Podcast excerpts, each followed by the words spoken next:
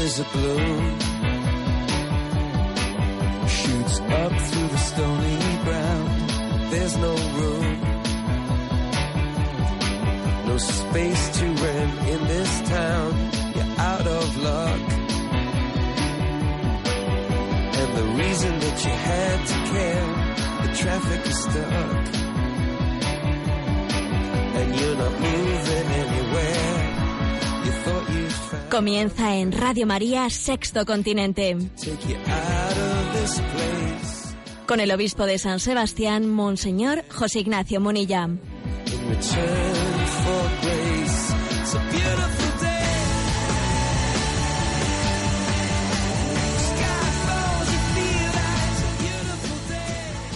Un cordial saludo a todos los oyentes de Radio María. Un día más, con la gracia del Señor, nos disponemos a realizar en esta casa Radio María este programa llamado Sexto Continente que lunes y viernes realizamos, intentamos realizar en directo de 8 a 9 de la mañana, una horita antes en Canarias.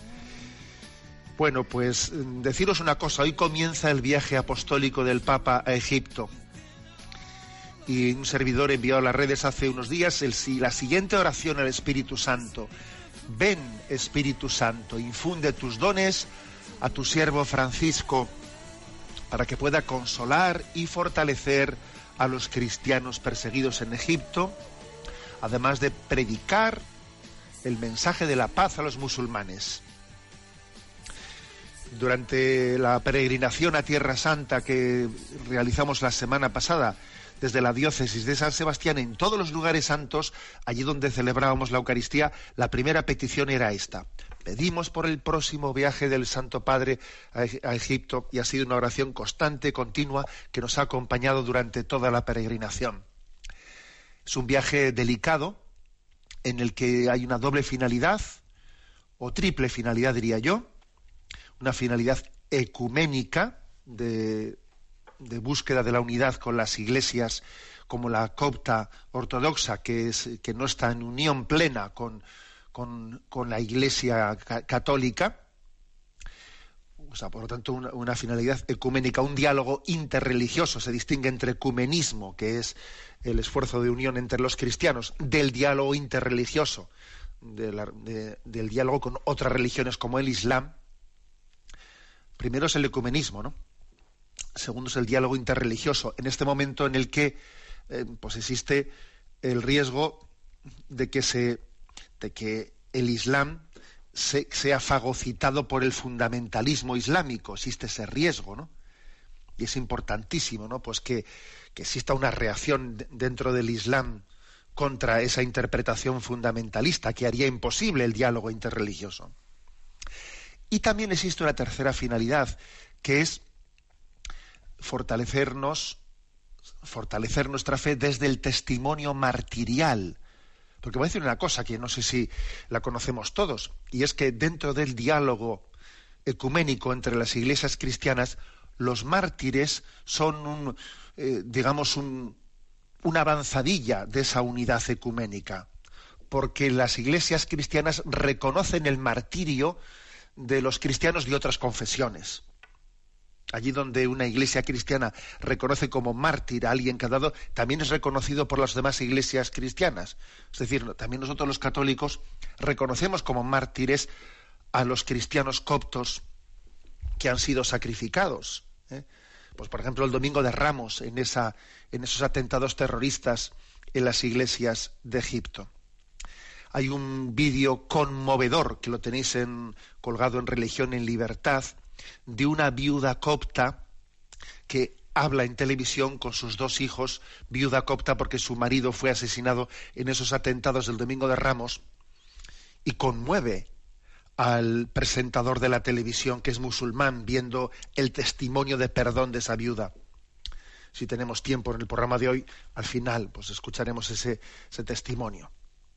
Sí, el martirio, el martirio es la avanzadilla del ecumenismo.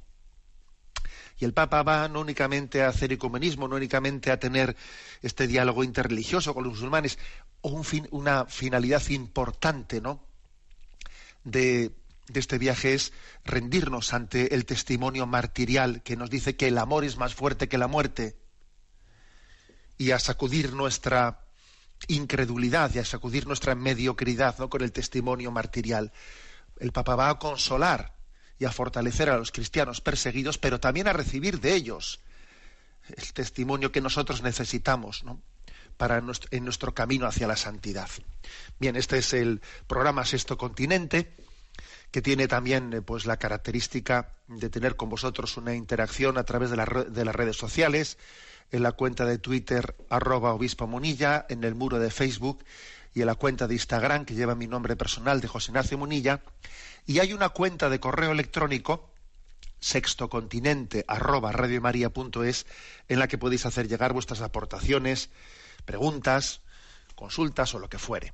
Bueno, ¿qué tema he pensado para para el día de hoy. Quisiera hablar de la resurrección respondiendo a errores que están bastante difundidos entre nosotros.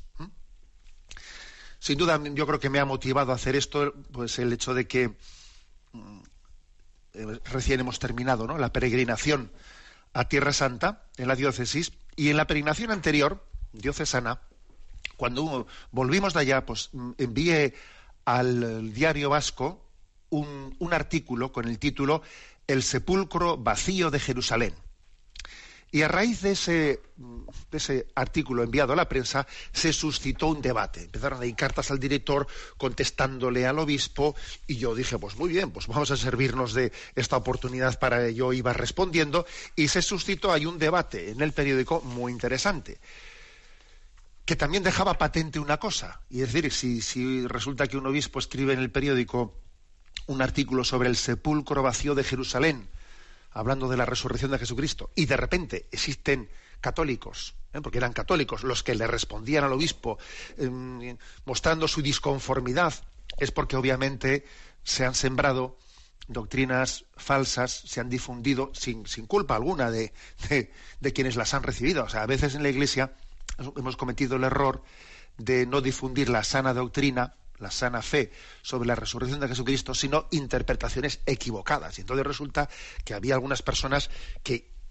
respondían al obispo, bueno, pero bueno, que lo que hay que hacer es no escandalizarnos de, de ellos, sino hacer de, de, toda, ¿eh? de toda crisis, sacar de ella, sacar de ella todo el provecho posible, ¿no? De las pruebas hay que sacar, o sea, hacer de la necesidad virtud. Y entonces, bueno, me parece interesante, yo como, como aquel debate dije, mira, esto es interesante, lo voy a guardar por si en algún día, pues de esto podemos, bueno, pues yo creo que ha llegado el día. ¿eh? Voy a leer, yo, eh, voy a ir leyendo lo que yo escribí, qué cosas me iban rebatiendo y qué les iba respondiendo. ¿eh? qué me volvían a rebatir, qué les volvía a decir.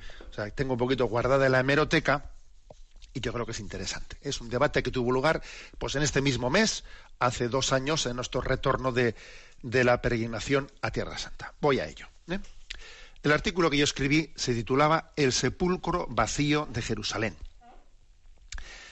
Hace tan solo dos semanas, lo leo ya literalmente, ¿eh? hace tan solo dos semanas que retornó de Tierra Santa la peregrinación diocesana de San Sebastián. Cuando llegamos a la Basílica del Santo Sepulcro de Jerusalén, auténtico culmen de la peregrinación, resonó en nosotros de forma singular el anuncio del Evangelio. No está aquí, ha resucitado. De una manera muy gráfica se nos hacía patente la diferencia entre las peregrinaciones a Roma o a Santiago de Compostela, en las que se visitan los sepulcros de los apóstoles Pedro y Santiago, y el encuentro con el sepulcro vacío de Jesús en Tierra Santa. El de Jerusalén es el único sepulcro vacío del mundo y de la historia, puesto que en todos los demás reposan los cuerpos de los difuntos en la espera de la resurrección final. La peregrinación a Tierra Santa ha sido designada como el quinto Evangelio y ciertamente aporta mucha luz para la comprensión de los cuatro Evangelios, especialmente en el momento actual en el que se tiende a deshistorizar los relatos del Nuevo Testamento, algo que ha estado tan en boga en las últimas décadas. frente a la tendencia a reducir los evangelios a unas meras enseñanzas morales y espirituales, la visita a Tierra Santa remarca fuertemente la dimensión histórica del mensaje de Cristo. Aquí el Verbo se hizo carne, aquí nació Jesús, aquí fue crucificado, aquí resucitó. Y es que lo mejor del Evangelio no es simplemente que sea bello y bueno, sino que al mismo tiempo es verdadero. Insisto, la peregrinación a Tierra Santa es un buen antídoto frente a la deshistorización del mensaje cristiano.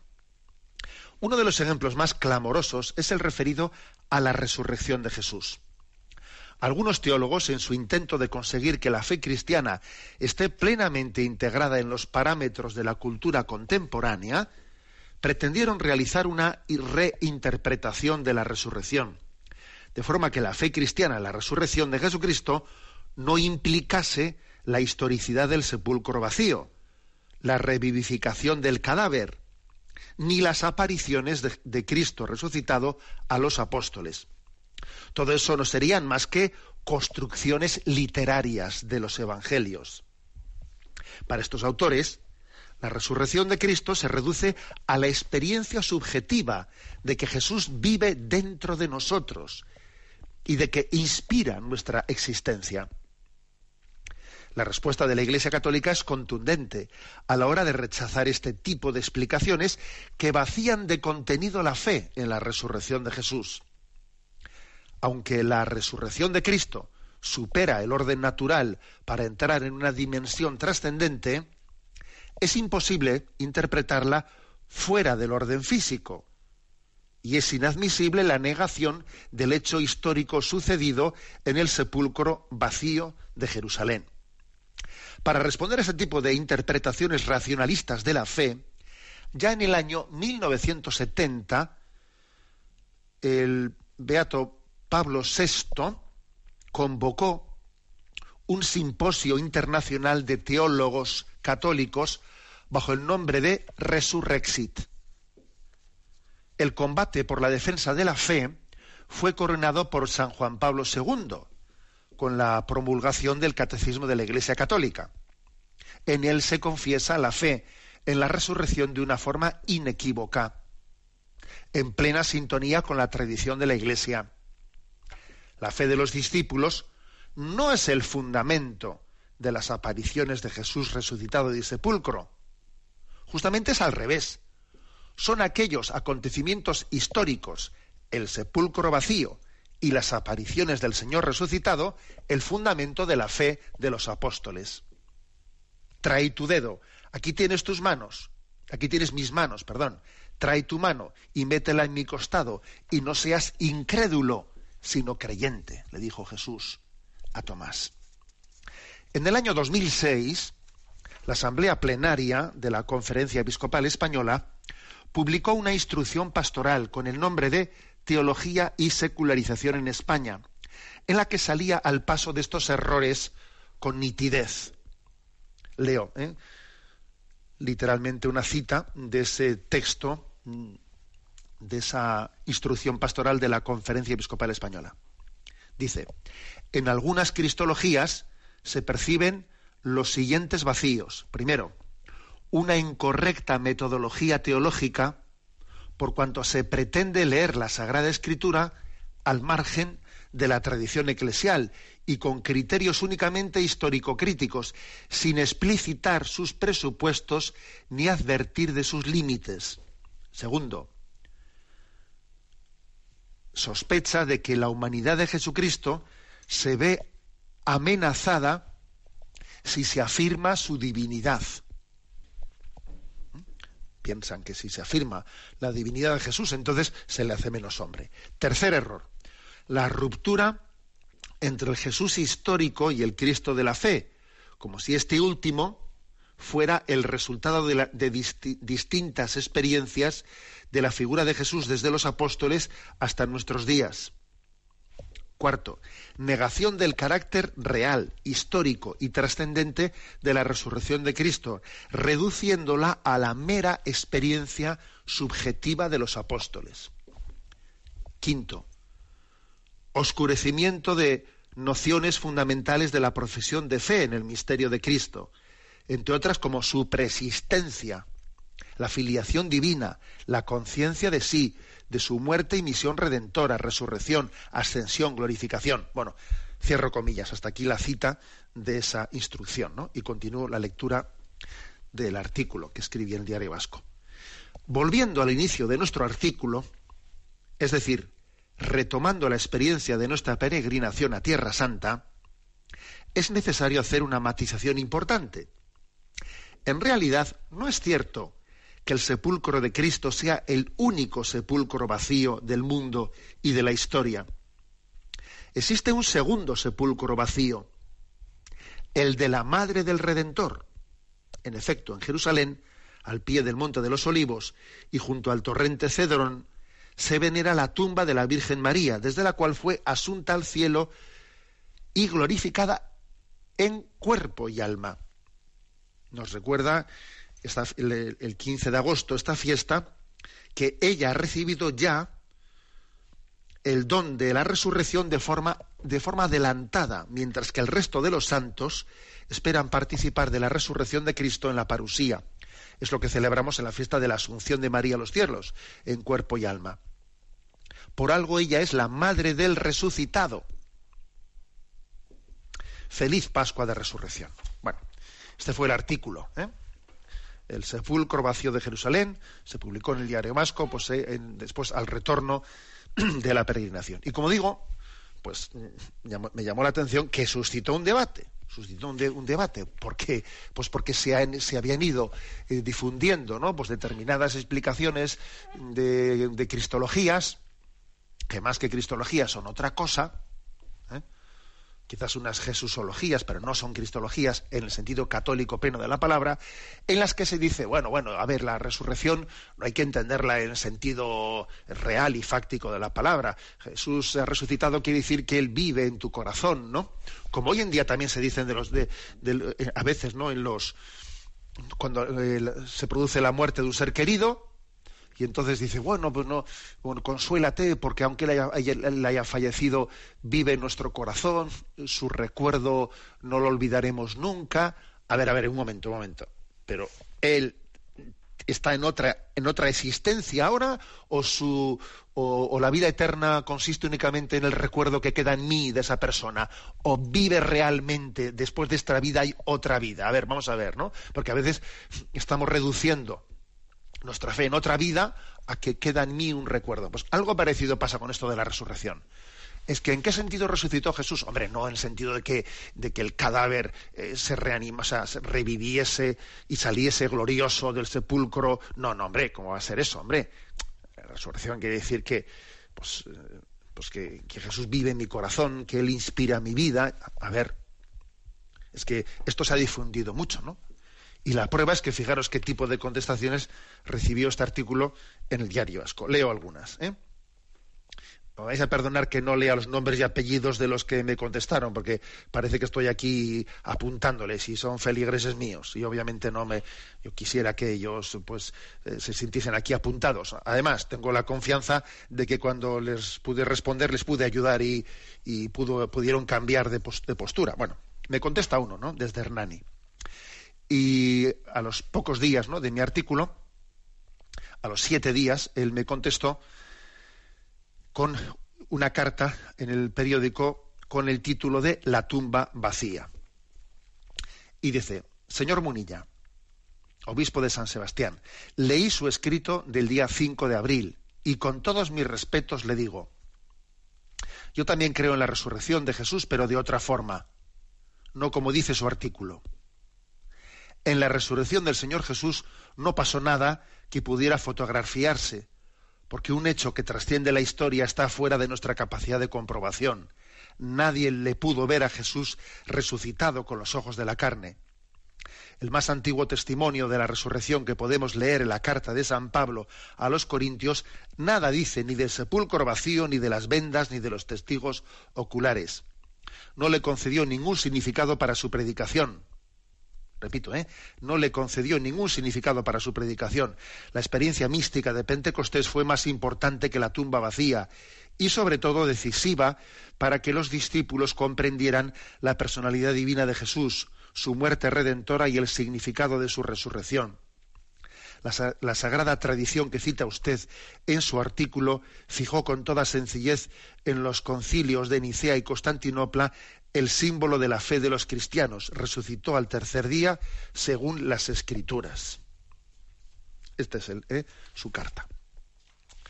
Yo le contesté eh, inmediatamente a los dos días y con una carta titulada No está aquí, ha resucitado y digo mi carta.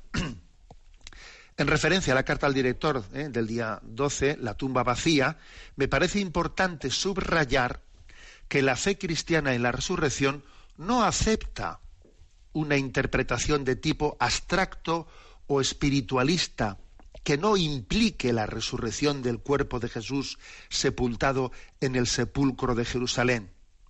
Por lo demás, una lectura sin prejuicios del Evangelio no deja lugar a dudas. Por ejemplo, Lucas 24:5. ¿Por qué buscáis entre los muertos al que vive? No está aquí, ha resucitado. El resucitado subraya que su cuerpo, ahora glorioso, no es otro que el mismo cuerpo que fue crucificado, le dice Juan 20:27 a Tomás. Trae tu mano y mételo en mi mano. Trae, perdón, trae tu dedo y mételo en mi mano trae tu mano y métela en mi costado, y no seas incrédulo sino creyente. El resucitado tiene la paciencia y la pedagogía, la misericordia de dejarse ver, oír y palpar por los apóstoles y por numerosos discípulos durante el tiempo transcurrido entre su resurrección y la ascensión a los cielos. Fijaros este texto de Hechos 10:41. Nos lo hizo ver no a todo el pueblo, sino a los, testigos que él había designado, a nosotros que hemos comido y bebido con él después de la resurrección. Para quien quiera profundizar en esta cuestión, le invito a leer el, artículo, creo en la resurrección, pero de verdad, y aquí pongo una cita que luego, si, si podemos, lo leeremos también. Bien, esta fue mi contestación. Es decir, fijaros que, que es que precisamente nuestra fe apostólica, la fe apostólica, está sustentada sobre el testimonio de los que fueron testigos del resucitado. Los apóstoles fueron testigos del resucitado. Y cuando hubo que sustituirle a Judas, porque había traicionado, y había que sustituirle, y fue sustituido por Matías antes de Pentecostés, en esa sustitución era clave que se eligiese a otro que hubiese sido testigo de la resurrección, testigo del resucitado. Nuestra fe es apostólica porque está fundada en los que, en los que vieron al Señor, le palparon resucitado y tuvieron ese privilegio de, de haber sido testigos de, de, ese encuentro con, con, el resucitado, como ese Tomás. ¿eh? Ese Tomás. Tomás, ¿por qué es pilar para nosotros? Pues porque él tuvo ese privilegio de. Esa, esa es la, la, apostolicidad de la iglesia, es que si no, no entendemos por qué decimos que la iglesia es apostólica. Bueno, yo dije esto, ¿no?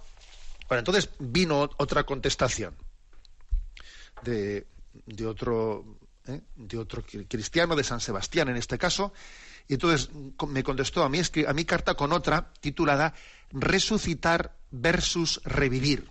Y me dice, me refiero a la carta del señor Munilla del miércoles 15, en su respuesta a la escrita por otro lector del pasado día 12, con la que estuve bastante de acuerdo. En mi opinión, el señor obispo defiende una interpretación de la resurrección neotestamentaria bastante pueril y tradicional, es decir, literal, exenta de sentido poético, aunque por supuesto canónicamente ortodoxa. Me recuerda a ciertos curas preconciliares que decían creer en la resurrección porque de lo contrario su vida no tendría sentido y más valdría darse al vicio y al desenfreno. De acuerdo con la cristología más seria, no podemos confundir resucitar con revivir el cuerpo. ¿Qué cuerpo? ¿El de los tres años, el de los veinte, el decrépito de los cien? La fe adulta no está pendiente de lo que diga su ortodoxia vaticana. Le asiste suficiente libertad como para creer y de tal y de manera real, no abstracta o espiritualista, como el obispo critica. De lo que se trata es de resucitar antes de morir y no al revés.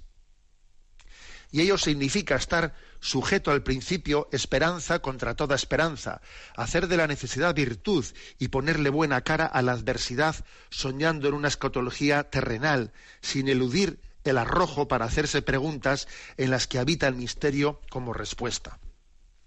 Y todo ello por amor a la vida de aquí y ahora, y no por especular sacrificios por suelo será por solo por suelo escatológico celestial. Es posible que todo esto le resulte relativismo heterodoxo, posmoderno y fronterizo con lo herético. Pero eso a estas alturas ya es su lamentable problema y el de una iglesia que continuará creciendo en creyentes iluminados, obedientes y alineados en un mundo inanimado, que no tiene más remedio que soñar en revivir, porque verdadera realmente aquí no ha vivido. Bueno, pues como veis, ¿eh? tenemos aquí una respuesta de alguien que, que, obviamente pues apostaría que ha hecho algún cursillo de teología o de esos mal orientados o que ha leído un libro, uh, un libro de estos o unos cuantos libros, pues bueno, eh, pues que no tienen, que no respiran eh, la, de la comunión con, pues con la tradición de la Iglesia, ¿no? Bueno, a ver. ¿Qué le respondí? ¿Qué, es lo más llamativo antes de meterme en la respuesta que le di? ¿Qué es lo más llamativo de ese artículo? Bueno, pues que lo que dice aquí lo que hace falta es resucitar antes de la muerte, no resucitar después de la muerte, ¿no? Esta expresión que dice. ¿Qué quiere decir esto de que aquí lo importante es resucitar antes y no resucitar después? Bueno, pues que limita, limita la resurrección al sentido de no, no tanto del más allá de la muerte, sino resurrección entendida en su sentido espiritual moral, moral de, que la vida de Cristo nos, nos ayude a que esta vida sea más humana. Bien vale, por supuesto. Eso lo predica el, el catecismo continuamente. Pero también tendrás que responder a la pregunta de qué hay más allá de la muerte. ¿Mm? ¿Y qué aconteció con Jesús después de su muerte? No vale con quedarse. Aquí lo importante es, mm, de lo que se trata es de, dice él, de resucitar antes de morir y no al revés. A ver, tenemos que tener aquí una vida resucitada, una vida en gracia, en gracia. Eso es resucitar antes de morir. Una vida en gracia que es capaz de llevar a Cristo a los demás. Pero es, con eso no has respondido a la pregunta de después de la muerte. No nos podemos escaquear de esa pregunta. Bueno, entonces, ¿qué le respondí yo? A los dos días responde una carta titulada Resucitado de entre los muertos. Y digo, en respuesta a la carta Resucitar versus Revivir, del 17 del 4, para entender el alcance de la fe cristiana en la resurrección, ayuda mucho conocer lo que le aconteció a San Pablo cuando predicó el mensaje del Evangelio en el Areópago de Atenas. Lo tenemos en Hechos de los Apóstoles 17, versículos del 15 al 34. Su, discurso parecía estar siendo bien acogido por la gente allí en el Areópago, ¿no? Hasta que manifestó que Jesús había resucitado de entre los muertos. En ese momento, la reacción de los oyentes fue de rechazo. Dice, al oír resurrección de entre los muertos, unos le tomaban a broma. Otros dijeron, de eso te oiremos hablar en otra ocasión. Supongo que aquellos atenienses le que aquellos atenienses le acusarían de pueril, tradicional, literalista, exento de sentido poético. Todo apunta a que si San Pablo hubiese predicado la resurrección de Jesús en un sentido no histórico, es decir, en un sentido metafórico, hubiese tenido mucho más éxito. Pero él no dejó por ello de predicar la fe en la resurrección de Jesucristo como un acontecimiento real y verdadero aunque se quedase solo. Por cierto, cuando Jesús predicó la liberación de los oprimidos y de los cautivos, Lucas 4:18, el texto dice, ¿no? He venido a proclamar la buena nueva a los oprimidos y a los cautivos. No lo hizo en un sentido meramente espiritualista, sino también en el sentido fáctico del término. Y es que la fe cristiana ha nacido de la encarnación y no de la abstracción. Ahí termina mi carta. Oye, tú te imaginas, ¿no? Que cuando dijimos, no, la Iglesia Católica quiere, eh, siguiendo, ¿no? El mensaje de Jesús, anunciar la redención a los cautivos, ¿no? Y la redención a, a los pobres, a los oprimidos, a los enfermos. No, no, no, pero no les ayudes en el sentido material, porque estamos hablando de, de un sentido espiritual, metafórico, que tú eh, en tu corazón les ayudas. ¿Cómo que en mi corazón les ayudo? Les tengo que ayudar fácticamente. O sea, cuando decimos que Jesús ha venido a ayudar a los, a los oprimidos, mi, mi ayuda no tiene que ser simbólica, metafórica, sino fáctica, real. Pues algo así, algo así sería algo similar ocurre cuando decimos, no, Jesús ha resucitado, pero bueno, no, pero en el sentido, no en el sentido eh, real, ¿no? sino en el sentido que vive en, mis valores. ¿Cómo que vive en mis, en mis valores? ¿Mm? Bueno, San Pablo se la jugó por, por, por confesar y, y, fracasó ¿no? en su primera predicación en Atenas. Sin embargo, ahora vete tú a Atenas, vete tú a Grecia y dile a los cristianos ortodoxos que creen en la resurrección con una fuerza tremenda, por cierto te juntas con ellos y, el saludo que te dicen en Pascua es Christos anestín. Cristo ha resucitado. ¿eh? Vete y diles que la resurrección es meramente simbólica. Vamos, te dan un guantazo. Pues si, en un primer momento San Pablo, entre comillas, ¿no? recibió un gran rechazo en el Areópago de Atenas por haber predicado la fe en la resurrección en un contexto en el que ellos no creían en la resurrección, la filosofía griega era refractaria a eso, ¿no? Bueno, pues, sin embargo, la, perseverancia y la fidelidad de, Pablo ha hecho que finalmente el pueblo griego crea en la resurrección. Bueno, pero como veis, es un tema nuclear, es un tema nuclear. Y claro que, que los sacerdotes o muchos predicadores habían dicho es que si la resurrección de Jesucristo no hubiese acontecido, nuestra vida no tendría sentido. Si la última palabra la tiene la muerte, nuestra vida no tendría sentido. Y no nos avergonzamos de decir eso, y lo seguimos diciendo. Y por tanto, esas afirmaciones de que qué más dará que se descubran ahora los huesos de Jesucristo. Pero por Dios, ¿cómo se puede decir eso? Bueno, es curioso ¿eh? que hoy en día se proclama eh, la resurrección de Jesucristo en el sentido eh, de, la fe, católica, ¿no? Y se producen reacciones que son parecidas a las de la, niña del exorcista cuando le cae el agua bendita encima. Porque, pues porque el relativismo el subjetivismo ha impregnado también eh, en muchos ambientes la explicación de la fe. Lo ha impregnado. Entonces, claro, cuando se proclama la fe, pues en toda su realidad se producen reacciones como estas, ¿no? Bueno, vamos a, disfrutar ¿no? de, de este canto maravilloso del Aleluya de Händel. Está cantado por un coro estupendo. Os invito a disfrutar con esta interpretación del Aleluya de Händel.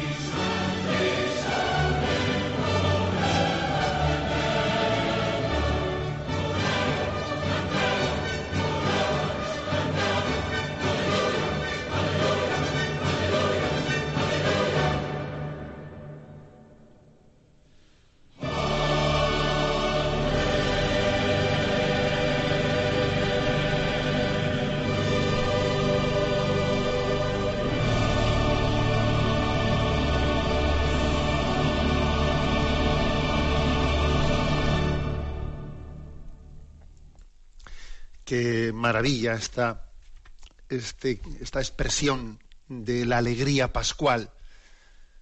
Verdaderamente ha resucitado. Aleluya. Estamos dedicando este programa especial de Sexto Continente a hablar de los distintos errores ¿eh? que, que se han difundido en las últimas décadas ¿no? sobre el tema de la resurrección. Sí, pues esos errores se han difundido especialmente desde una teología racionalista que pretende, que pretende explicar la, eh, la resurrección de una manera mm, compatible con lo, con lo, con lo que es comprensible por la racionalidad humana, desde una fe en la resurrección que no supere lo racionalmente comprensible. Pero claro, intentar reducir la fe en la resurrección a lo que es racionalmente comprensible, o sea, es que la fe, es que el, don de Dios supera lo que, lo que es comprensible ¿eh? por la razón. La razón puede, puede afirmar la no irracionalidad, pero la fe y la resurrección supera la, la razón. No es irracional, pero es suprarracional, que es distinto. Irracional no, pero va más allá de lo que la razón puede llegar a comprender, ¿no? Lo puede llegar a demostrar. Bueno, pues siguiendo en este debate, eh, si os habéis fijado en esa lectura que he hecho de escritos y contestaciones, etcétera, allí he hecho una referencia a un artículo anterior en el que también tuve, en años anteriores fue eso, tuve ocasión de, eh, de debatir en el diario vasco, pues también con otro autor, con un teólogo que se llama Juan José Tamayo. Juan José Tamayo es un conocido teólogo, un sacerdote secularizado, que, pues, que está digamos, en, una polémica muy grande con, el magisterio de la Iglesia. Él es titular de la Universidad Carlos III de Madrid, de la Catedral de Teología y Ciencias Religiosas, que ya es bastante significativo porque es una, una universidad en, pues, que hace profesión de, pues de laicismo, etcétera, y claro, cuando se hace profesión de laicismo se suele buscar algún catedrático no precisamente de los que está en comunión con la doctrina de la Iglesia, sino todo lo contrario, ¿no? Que se lo uno tendría que hacerse, ¿por qué me darán a mí esta cátedra cuando resulta que yo estoy en abierta en abierta hostilidad pues con el magisterio? Pues por eso, por eso te la dan, si no si no para rato te la daban, ¿no? Bueno. Pues Juan José Tamayo él escribió un artículo creo en la resurrección, pero de otro modo. Y lo escribió a propósito, eh, lo escribió en el año 2004, eh, a propósito de que la Comisión Episcopal para la Doctrina de la Fe había eh, publicado una nota, una nota de discernimiento en la que desautorizaba la interpretación que este autor, Juan José Tamayo, hacía sobre la resurrección de Jesucristo. un poco deshistorizándola, un poco en ese sentido que estamos diciendo. Entonces él escribió, además que recordar que fue un domingo resurrección, él escribió y, el grupo El Correo difundió ampliamente, ¿no? Pues eso, eh, su, su, su artículo y yo le contesté. Él escribió un artículo con el título Creo en la resurrección, pero de otro modo. Y yo le contesté con un artículo titulado Creo en la resurrección, pero de verdad. ¿eh? Con un poquito de ironía en mi título, tengo que reconocerlo, pero es que creo que se lo merecía. Voy a leer algunos de los, eh, de los párrafos que él decía y la contestación que yo le dirigí. ¿eh? Dice él, hace, hace algo más de un año, la Comisión Episcopal para la Doctrina de la Fe, apoyándose en un documento de la Congregación Romana para la Doctrina de la Fe, que nunca me fue entregado, publicó una nota de censura contra mi libro Dios y Jesús, el horizonte religioso de Jesús de Nazaret, en el que se me acusaba de negar la divinidad y el carácter histórico de la resurrección de Cristo. La nota de condena tuvo un amplio eco en los medios de comunicación y generó una corriente cálida de solidaridad hacia mí, que agradezco desde estas páginas. Con la distancia del tiempo transcurrido voy a hacer una reflexión serena sobre aquella censura. Empezaré por decir que no existe un solo texto en el libro que niegue ni la divinidad ni la resurrección de Jesús de Nazaret. Lo que hago es presentarlas en categorías propias de nuestro tiempo, para una mejor comprensión del mensaje cristiano, desde la opción por los excluidos y en el diálogo eh, intercultural e interreligioso. Elijo algunas cosas suyas, ¿eh? no voy a leer todo el artículo que es muy largo. Las acusaciones contra los teólogos de negar la resurrección han arreciado en los últimos 40 años, justo después del Concilio Vaticano II. Yo he sido el último inculpado. ¿eh? Pero yo no niego la resurrección, como tampoco lo hacen otros colegas acusados de similar negación. Lo que no aceptamos es que se entienda como la reanimación de un cadáver y la vuelta de Jesús a la, a la vida cotidiana en las mismas condiciones anteriores a la muerte. En cierta medida, Arrio lo tuvo mejor que yo, ya que para dilucidar el tema se le interrogó y se convocó un concilio, el de Nicea, que falló en su contra con la ayuda del emperador Constantino. En mi caso, ni se me ha interrogado ni se me ha convocado una asamblea para, tras la discusión, dar el veredicto. Es muy fácil acusar a una persona de arriana, pero resulta difícil probarlo. Sin embargo, quien hace esa acusación tiende a incurrir en la negación de la humanidad de Cristo y a convertir a Jesús en un mito que pasa por la historia como por brasas mis censores utilizan un lenguaje sacrificial, dogmático y patriarcal, como por ejemplo redención, sacrificio, reparación no emplea ni una sola vez palabras como liberación, libertad, justicia, fraternidad, comunidad, misericordia, compasión, pobres, opción por los pobres, centrales en el Nuevo Testamento y muy presentes en la mayoría de las tendencias teológicas actuales y en las encíclicas de Juan Pablo II. Tampoco emplea la palabra símbolo, una de las más propias de las religiones y de la teología. Su teología es mítica y ahistórica. Pasan por la historia como por brasas.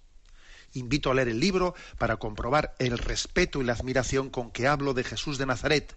Ciertamente no tiene parecido alguno con los libros de piedad que presentan a un Jesús apergaminado y ajeno a la realidad. Se parece mi libro al Jesús de los Evangelios. El centro de atención es la experiencia religiosa del, Nazareno en cinco momentos claves. ¿eh? Entonces él explica en cinco momentos claves su, eh, su presentación de Jesús Nazareno. Dice, primero, Jesús como persona creyente y sujeto de fe. Segundo, Jesús como persona que espera en la realización de la utopía del reino de Dios. Tercero, como persona que a través de la oración expresa su confianza en Dios Padre Madre, pero también sus dudas de fe y de esperanza. Pasa de mí este cáliz, Dios mío, porque me has abandonado. El cuarto, el análisis del título de Hijo de Dios y la evolución de su carácter simbólico al dogmático. El quinto, la resurrección como triunfo de la vida y rehabilitación de las víctimas. O sea, para, él la resurrección es, ¿qué significa? El triunfo de la vida y la rehabilitación de las víctimas. Bueno, este fue su artículo, el que como podéis ver, sobre todo lo que viene a decir es, aquí me han condenado injustamente, me han dicho que no creo en la resurrección y que no creo en la divinidad de Jesucristo y, lógicamente, los medios de comunicación, cuando alguien sale así, le ponen la alfombra roja, tú verás, ¿no? Bueno, yo por lo menos tuve, o sea, pude conseguir que el periódico a este artículo de creo en la resurrección de Jesús, pero de otro modo, se me permitiese la, la respuesta creo en la resurrección, pero de verdad. Y le respondí diciendo, con el título Creo en la resurrección, pero de otro modo, el teólogo Juan José Tamayo publicaba un artículo de opinión en diversos periódicos, en el que, una vez más, se nos presentaba como víctima incomprendida y maltratada por la Iglesia Católica. Ha pasado ya más de un año desde que la Comisión Episcopal de la Doctrina de la Fe de la Conferencia Episcopal Española hiciese pública una nota en la que descalificaba diversas teorías expresadas por el citado señor como incompatibles con la fe católica. Ciertamente es muy fácil hacer pública la versión personal de una controversia cuando uno tiene la seguridad de que la otra parte, por discreción y por talante, se va a callar o se expresará en privado. Dejo sin comentario, por lo tanto, los dimes y diretes que nos cuentan su artículo y me voy al tema central de la resurrección de Cristo. ¿Se puede creer en la resurrección de otra manera, como afirma el señor Tamayo?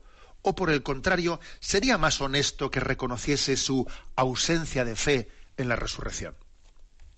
Una de las indicaciones que la Iglesia Católica hizo a este teólogo fue la de negar el carácter histórico y real de la resurrección. Honestamente, no entiendo cómo se puede sentir objeto de falsas acusaciones por parte de las autoridades eclesiásticas cuando resulta que en su último libro formula tesis como las siguientes. Abro comillas. La resurrección no es un acontecimiento histórico. Cierro comillas. Otra afirmación que hace en su libro, abro comillas. La resurrección de Jesús no constituye el dato decisivo ni el núcleo central de la fe cristiana. Cierro comillas. Otra expresión que hace, abro comillas. La fe en la resurrección nació del recuerdo del Jesús histórico. ¿eh? Cierro comillas. Es decir, los apóstoles acordándose del recuerdo de Jesús, de ese recuerdo, de esa, nostalgia del recuerdo de Jesús, hicieron que naciese la resurrección. Ojo, a ver cómo. ¿eh? Otra, otra expresión, abro comillas. Ha de ser entendida la resurrección en el sentido de la rehabilitación de las víctimas por parte de Dios. Es un símbolo y una metáfora del deseo de la vida eterna del hombre, cierra comillas. Hombre, un símbolo, ahora comentario mío, ¿eh? un símbolo, una metáfora, bueno, pero, eh, pero ¿aconteció o no aconteció? Bueno, por eso digo mi artículo. Y por si caben dudas de cómo interpretar estas expresiones, el señor Tamayo asume las afirmaciones de Ludemann, que dice, abre comillas, la tumba de Jesús no estaba vacía, sino llena, y su cadáver no se esfumó, sino que se descompuso. O sea, que según ¿eh? Eh, el señor Tamayo, que toma de Ludemann esta expresión, a ver, la tumba de Cristo nunca quedó vacía y sencillamente su cadáver pues se descompuso. Bueno, pues esa no es la fe católica. ¿eh? Por lo tanto, yo le, continúo y le digo, por lo tanto, cogiendo el toro por los cuernos, se nos plantea una pregunta que no admite componendas. ¿Cabe afirmar que Cristo ha resucitado sin que eso suponga que el sepulcro quedase vacío? ¿Se podría seguir hablando de resurrección si apareciese hoy el cadáver de Cristo? Ante una cuestión tan obvia, me remito al sentido común de los lectores pretender hablar de la resurrección de Cristo sin que eso conlleve la reanimación de su cuerpo, solo se explica desde unos clarísimos prejuicios antropológicos de partida. Es cierto que la resurrección de Cristo es un hecho que trasciende la historia y que por lo tanto no es comprobable en el orden físico. Nada que ver con la resurrección de Lázaro, por poner un ejemplo, que le hizo volver a una vida mortal. La resurrección de Cristo supone trascender el orden natural, pasando a un estado de glorificación que está fuera de nuestra capacidad de comprobación. Pero eso no obsta para que la resurrección haya dejado huellas constatables. Es decir, por una parte estamos ante un acontecimiento que trasciende la historia humana, pero que al mismo tiempo ha dejado huellas históricas y por lo tanto físicamente comprobables. Por ejemplo, el sepulcro vacío las vendas, los encuentros con los discípulos tras la resurrección, etc. El cuerpo de Cristo resucitado es de suyo invisible. Dicho de otra forma, no tiene necesidad de esconderse a nuestros ojos, pero en el deseo de fortalecer nuestra fe, Dios quiso tener la, condescendencia de dejarse ver y tocar en determinados momentos y circunstancias en Jesús.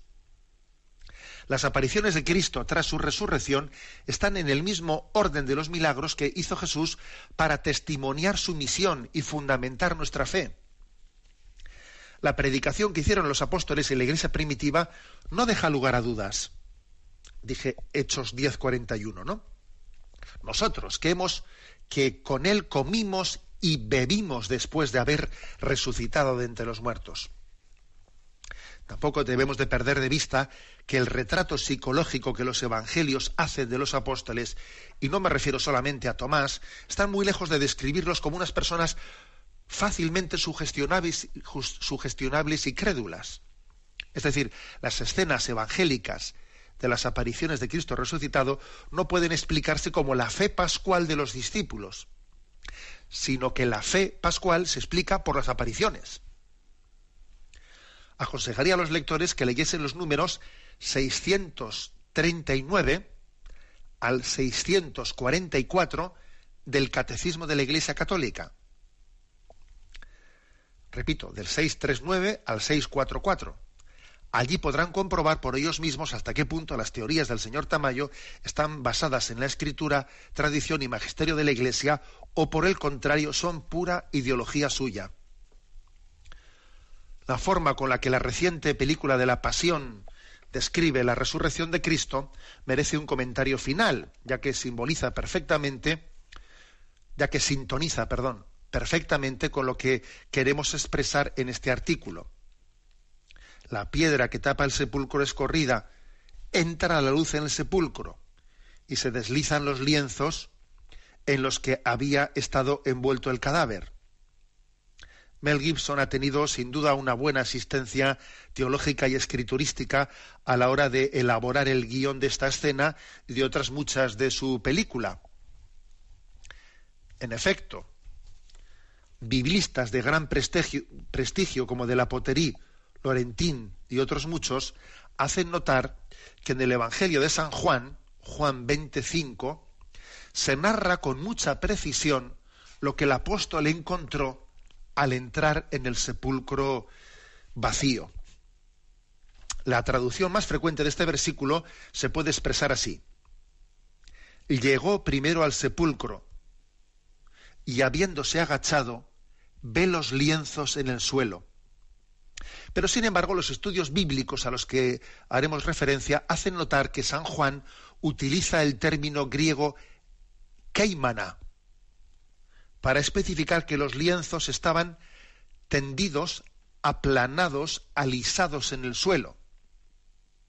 Tengamos en cuenta que es la misma palabra, keimana griega, con la que se expresa la disminución de la inflamación de una parte del cuerpo humano. Pues bien, aplicando al texto bíblico, habría de interpretarse en el sentido de que las vendas y la sábana que estuvieron abultadas por contener dentro de ellas el cadáver de Cristo, fueron encontradas por el apóstol Keimana deshinchadas.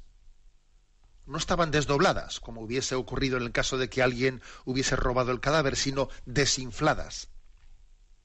Y aquellas huellas visibles de la resurrección, aunque no eran pruebas por sí solas, debieron de tener una gran fuerza en San Juan, ya que desencadenan su confesión de fe. Entró al sepulcro, vio y creyó, dice el Evangelio de San Juan. En resumen, el señor Tamayo es muy libre de afirmar que cree en la resurrección de otro modo. Nadie se lo prohíbe pero no tiene derecho a hacerse la víctima por el hecho de que el magisterio de la Iglesia haya osado decirle a él y a quienes le escuchan que su visión es contraria a la fe católica. Bueno, este fue eh, el artículo que, que, un servidor escribió, ¿no? Por cierto, recientemente eh, se ha estrenado una película resucitado muy buena ¿eh? Es el último, lo último, la última película religiosa que se ha hecho en Hollywood, ¿no? Resucitado. El director es Kevin Reynolds. La verdad es que creo que es una película, al igual también que aquella otra de la pasión de Mel Gibson, que retrata de una manera. A veces los cineastas mejoran a los teólogos, ya ves tú. O sea, que es el colmo. Pero vamos. Por lo tanto, eh, bueno, no me da tiempo a más. Hubiese querido hubiese querido también poder desarrollar otras cosas. Pero bueno, nos ha servido este programa de hoy en Sexto Continente para proclamar nuestra fe en la resurrección en, medio de una de una crisis de relativismo, ¿no? que quiere vaciar, de que se escandaliza ante la afirmación del sepulcro vacío de Jerusalén y que pretende vaciar de contenido nuestra fe en la resurrección como domesticando, ¿no? domesticando en parámetros racionales, racionalistas, la afirmación del Evangelio de la resurrección de Jesucristo. No, no es domesticable por nuestro racionalismo la proclamación de la resurrección de Jesucristo. Verdaderamente ha resucitado. Aleluya, aleluya. La bendición de Dios Todopoderoso, Padre, Hijo y Espíritu Santo, descienda sobre vosotros. Alabado sea Jesucristo.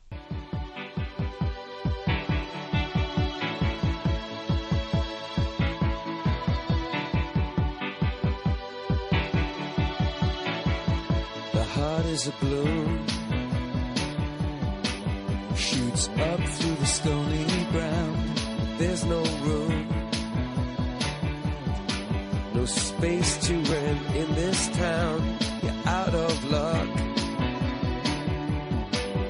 And the reason that you had to care, the traffic is stuck.